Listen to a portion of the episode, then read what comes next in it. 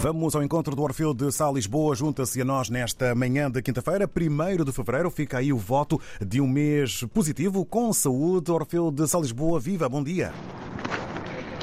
Bom dia, David Joshua. Bom dia, ouvintes RDP África. Amanhã já de algum calor aqui na capital moçambicana, onde o Instituto Nacional de Meteorologia prevê para hoje, uh, quinta-feira, uma temperatura máxima de 30 graus. Para já, notas que fazem os destaques da atualidade informativa. O presidente de Moçambique pediu ponderação e diálogo com os professores que exigem o pagamento de horas extraordinárias em dívida e a melhoria das condições de trabalho. Felipe News entende que não pode haver espaço para a paralisação de aulas como ameaçam os professores, mas sim o diálogo entre as partes.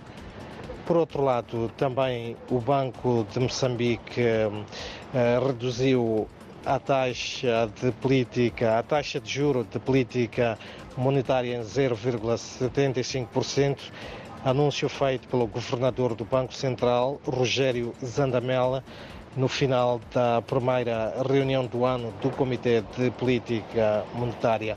O Banco Central hum, anunciou ainda a queda da inflação, que passou de 5,4% em novembro para 5,3% em, dezembro ah, de 2023. Contudo, mantém-se a preocupação com o alto nível de endividamento público interno, deixou claro o governador do Banco de Moçambique, Rogério Zandamela.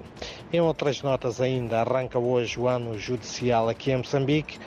Ao ato, o ato solene tem lugar no Centro Internacional de Conferências Joaquim Chissano e será orientado pelo chefe de Estado, Felipe Nunes, e deverá o ato contar com a presença do corpo diplomático acreditado no país, magistrados, deputados da Assembleia da República, parceiros de cooperação e também membros das organizações da sociedade civil. E mesmo para uh, terminar uh, com uma nota que dá conta que a organização Machel Fidus procede hum, hoje ao lançamento do livro A Visão de Samora Machel sobre a economia de Moçambique no pós-independência.